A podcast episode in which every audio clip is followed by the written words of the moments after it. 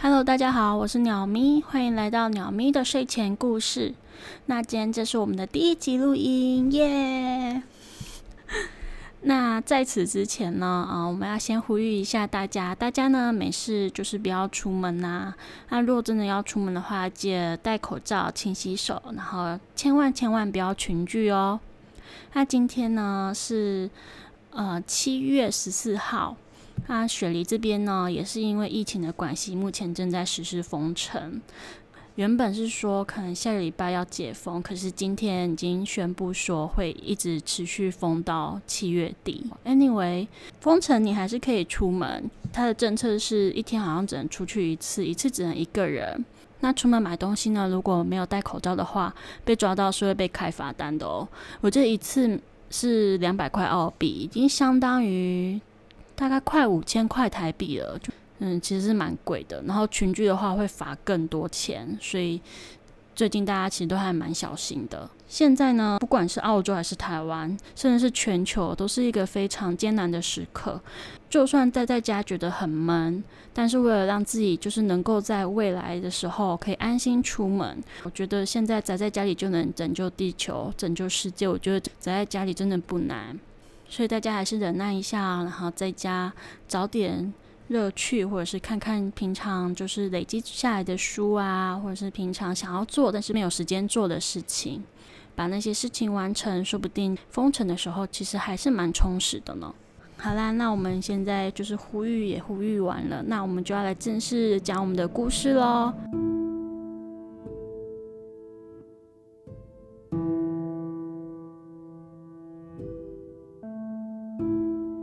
对你来说呢，医院是个怎样的存在？是送死还是营生？要我说啊，医院就是病毒跟细菌最多的地方。这个故事是发生在小英还是护理学生的时候。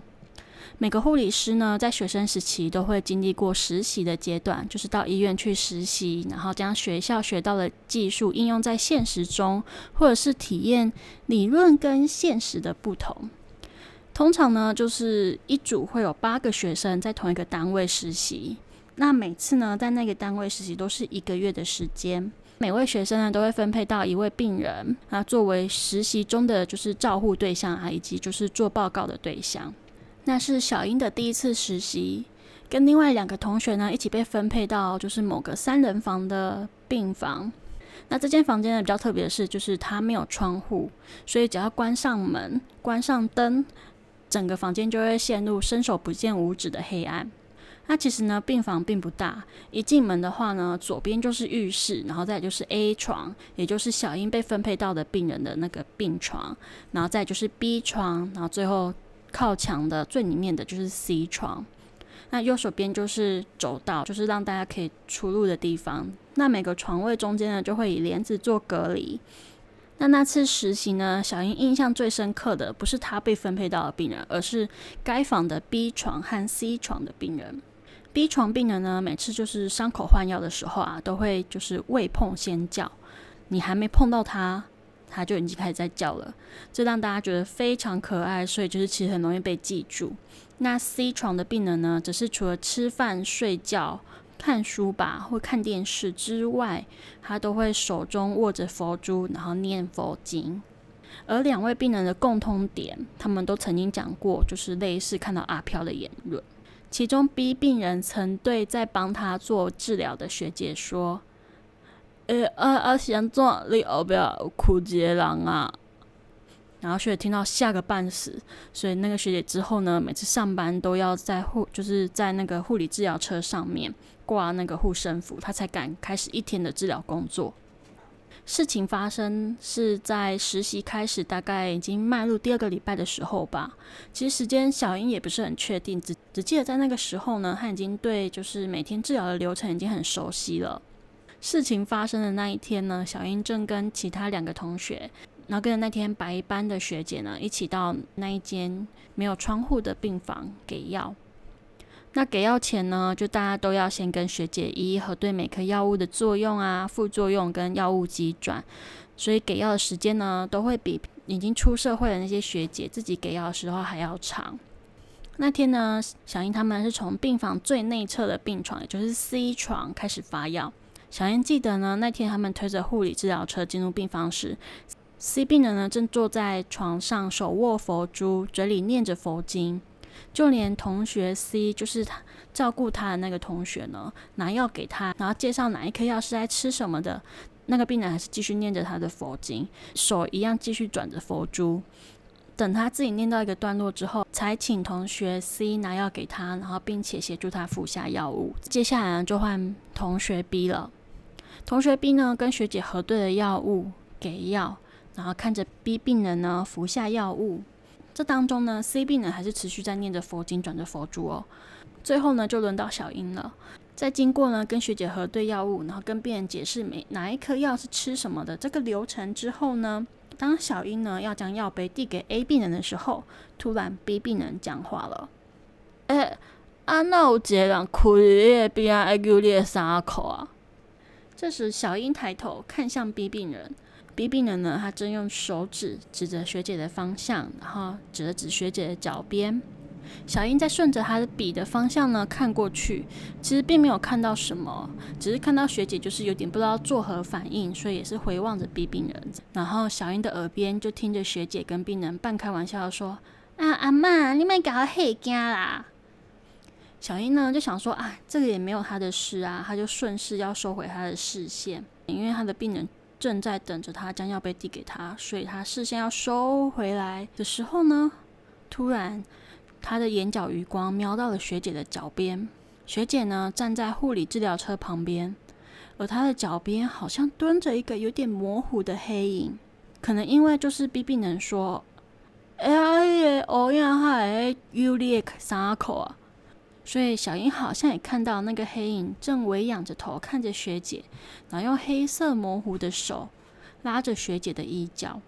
一瞬间，小英的鸡皮疙瘩爬满身，她佯装镇定，假装什么都没有看到，赶快收回视线，继续做她的事情。小英在确定了她的病人吃完药之后，她把药杯收拾好。转身呢，往学姐所在的那个护理治疗车的方向走过去。全程他都不敢往下看，因为他不确定说那个黑影是不是还在那边，然后他也不想看到那个黑影，所以他只能假装什么都没有发生，然后赶快跟大家推着治疗车赶快出病房。全程呢，大家都没有对 B B 的那一句啊，嗯，我这张苦地列边啊，丢列三口这句话呢，多做什么讨论，像是刻意回避一样，大家都就是更专注于当下。的治疗跟讨论后续他们要做的事情。那当天晚上呢，入睡之后呢，小英就突然梦到自己的眼前出现了一道门。在梦中呢，小英推开了门，映入眼帘的呢是一间没有任何家具、四面白墙的房间。房间中间放着一个感觉像是棺材的长方形木箱，木箱用简单的四片木板钉成，呈现灰白色的那种色调。木箱旁呢有两三个在哭泣的人。梦里的房间放在房间中间的棺材，还有在棺材旁边哭泣的那些人，都是以灰、黑白三种颜色呈现。小英呢像是被棺材迷惑吸引一般，没有去理会站在他的右手边哭泣的那些人，反而是慢慢的往左边棺材边没有人站的地方走去。那是一个没有盖子的棺材。当他越靠越近的时候呢，小英看到里面人的下半身，那是个穿着黑色长裙的下半身。小英心想：“嗯，长裙诶，是个女生。”当看到这里的时候呢，小英其实有一点害怕了。她告诉自己：“不要看了，不要看了，赶快回去。”当小英打算转头往回走的时候呢，她发现她没有办法动弹了。她僵硬的站在原地，然后视线盯着棺材的方向。心里拼命的跟自己说：“赶快走啊，赶快走！”但是身体呢，就是不听使唤。这个时候呢，小英发现棺材中的人将手放到了棺材边缘，就是有那种做事要起身的样子。哦，小英当下呢，下意识的将眼睛撇开，不去往棺材的方向看，不想看到里面的人的脸，也不想跟他对视。当小英又在睁开眼看向棺材的时候呢，她看到了一个。头发及肩、穿着黑色连身长裙女生，背对着他站在了棺材外面，而右手边垂手哭泣的那些人，似乎没有发现说，哦，棺材的人已经站起来在棺材边了。那些人呢，依旧在哭，依旧垂手着。小英在心里放声尖叫，那种无助跟恐惧呢，充斥了她的心中。身体没有办法动弹，声音也发不出来，只剩下一双眼睛看着他不想要看到的画面。没有什么场景是比现在更绝望的。小英在心中不断喊着：“不要转过来，不要转过来！”但是呢，很长都是这样，就是越害怕的事情呢，它越会发生。背对着他的那个女生，像是听到他心中的呐喊，或者是说呢，像是发现小英站在那边一样。那个女生慢慢的、缓慢的转身面向了小英。内心不断尖叫，眼睁睁的看着他慢慢的、慢慢的转向自己。小英没办法看清他的五官，也不想去看清楚，他只是想赶快逃离这个奇怪的地方。小英不断试图移动他的身体，可是却徒劳无功。突然，那个短发女生像瞬间移动那样，迅速的出现在他的面前。在小英还没反应过来的时候，那个女生突然掐住他的脖子，然后眼睛瞪大，那个脸瞬间贴在小英的面前。小英在梦里被吓到，终于放声大叫：“啊！”小英醒了。小英发现她还在医院宿舍的床上，房间都是暗的，大家都还在睡觉。梦里的大叫呢，其实没有延伸到现实。这时候她真的非常非常的累，她真的很想继续再睡回去。可是她更怕又梦到相同的梦，或者是将那个梦继续延续下去。他背靠着墙，用棉被包裹着自己，只露出眼鼻。小英拼命的想着无关紧要的事情、开心的事情，来转移他自己的注意力，让他自己保持清醒。就这样，不知道什么时候呢，他又睡着了。等他醒来的时候呢，已经是早上了。在那之后呢，小英没有在那个病房再看到那个黑影，也没有再做同样的梦。但是他生病了，咳嗽、喉咙痛、流鼻水、轻微发烧。一开始的症状就跟大家平时感冒的症状是一样的，可是到了后来，咳嗽越来越严重，是那种无法控制的大咳嗽。严重的时候呢，还会咳到恶心想吐，喉咙也像是被掐住一样。不仅因为咳嗽感到疼痛，更时常感到呼吸不顺，喘气很明显。其实有时候呢，只是深呼吸一下，喉咙就会被冷空气诱发，然后导致他又在大咳嗽。吃饭的时候呢，小燕完全没有食欲。吃的东西一点味道都没有，越吃越恶心，完全吃不下。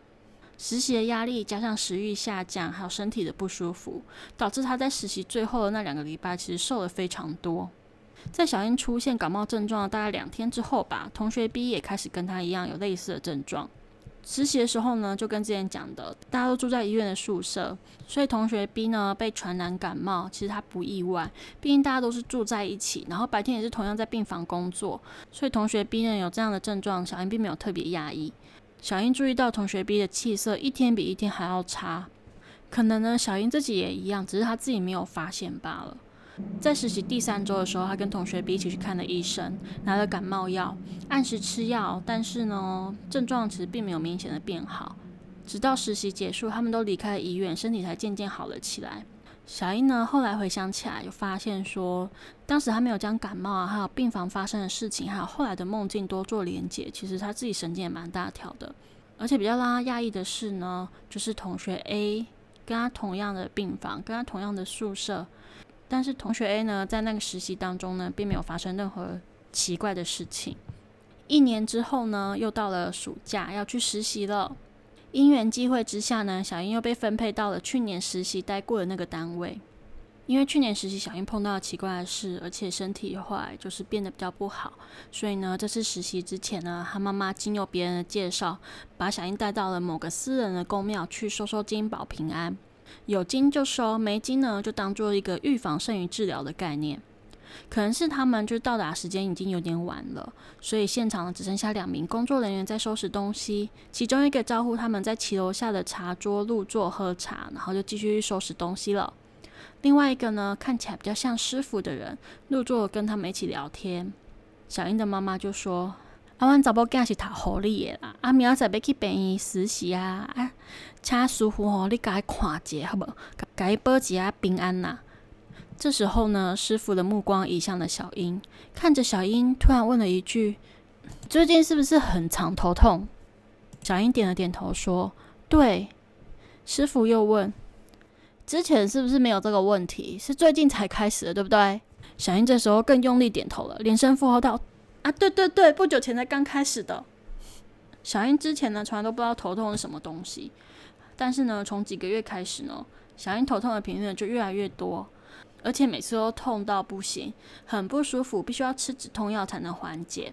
小英呢也曾跟妈妈说过这件事情，可是因为妈妈很忙，根本就没时间理她。小英只好每次头痛的时候呢，就拿普拿疼来压。可能也因为大人都觉得没什么，所以久而久之呢，小英也没有把头痛当做一回事。师傅问完了那些之后，就跟小英说，其实他一开始看到小英走过来，就看到他身后有个黑影。这个黑影其实有一半的身体已经卡在他的体内了，所以小英才会在最近开始觉得头痛。字里行间意思其实可以概括为。头痛呢是灵体移植的排斥现象，就像是器官移植的时候会有的器官移植的那种排斥现象是差不多的意思。边解释呢，师傅就边起身，然后到旁边的桌子上拿了一把剑。年代有点久远，小英已经忘记那把剑到底长什么样子了。他只记得师傅叫他站起来跟他面对面，然后他就看着师傅拿着剑的手，一边在他的身前比划着，嘴里一边念念有词。最后剑停在他的颈部。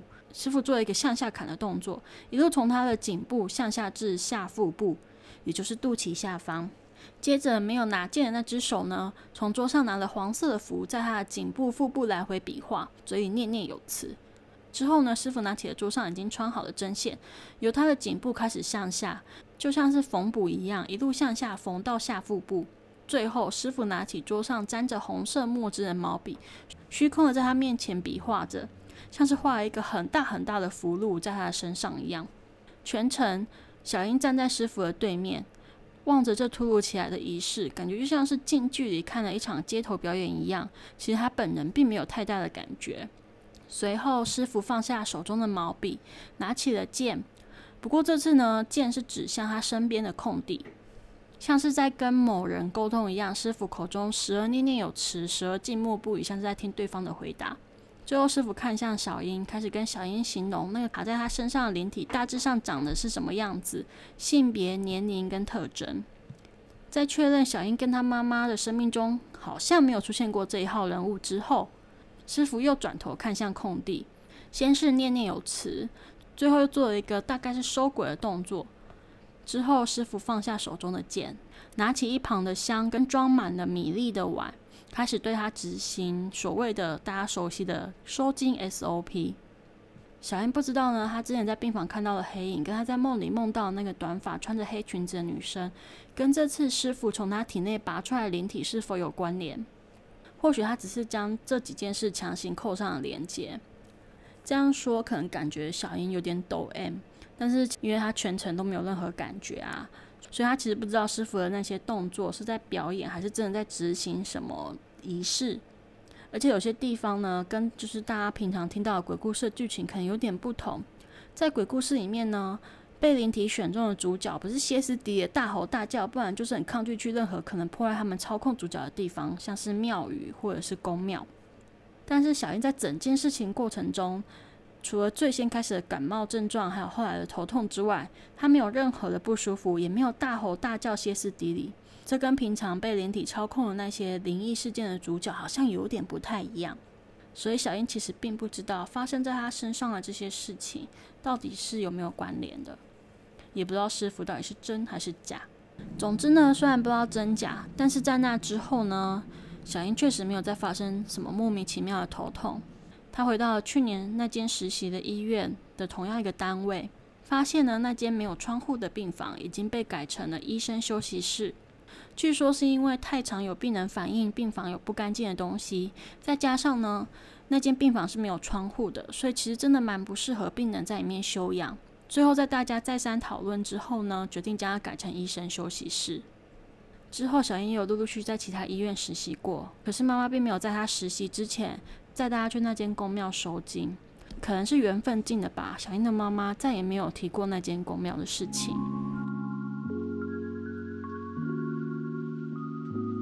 对你来说，医院是怎样的存在呢？医院就是病毒跟细菌，或者是阿飘最多的地方。所以没事，真的不要去逛医院哦。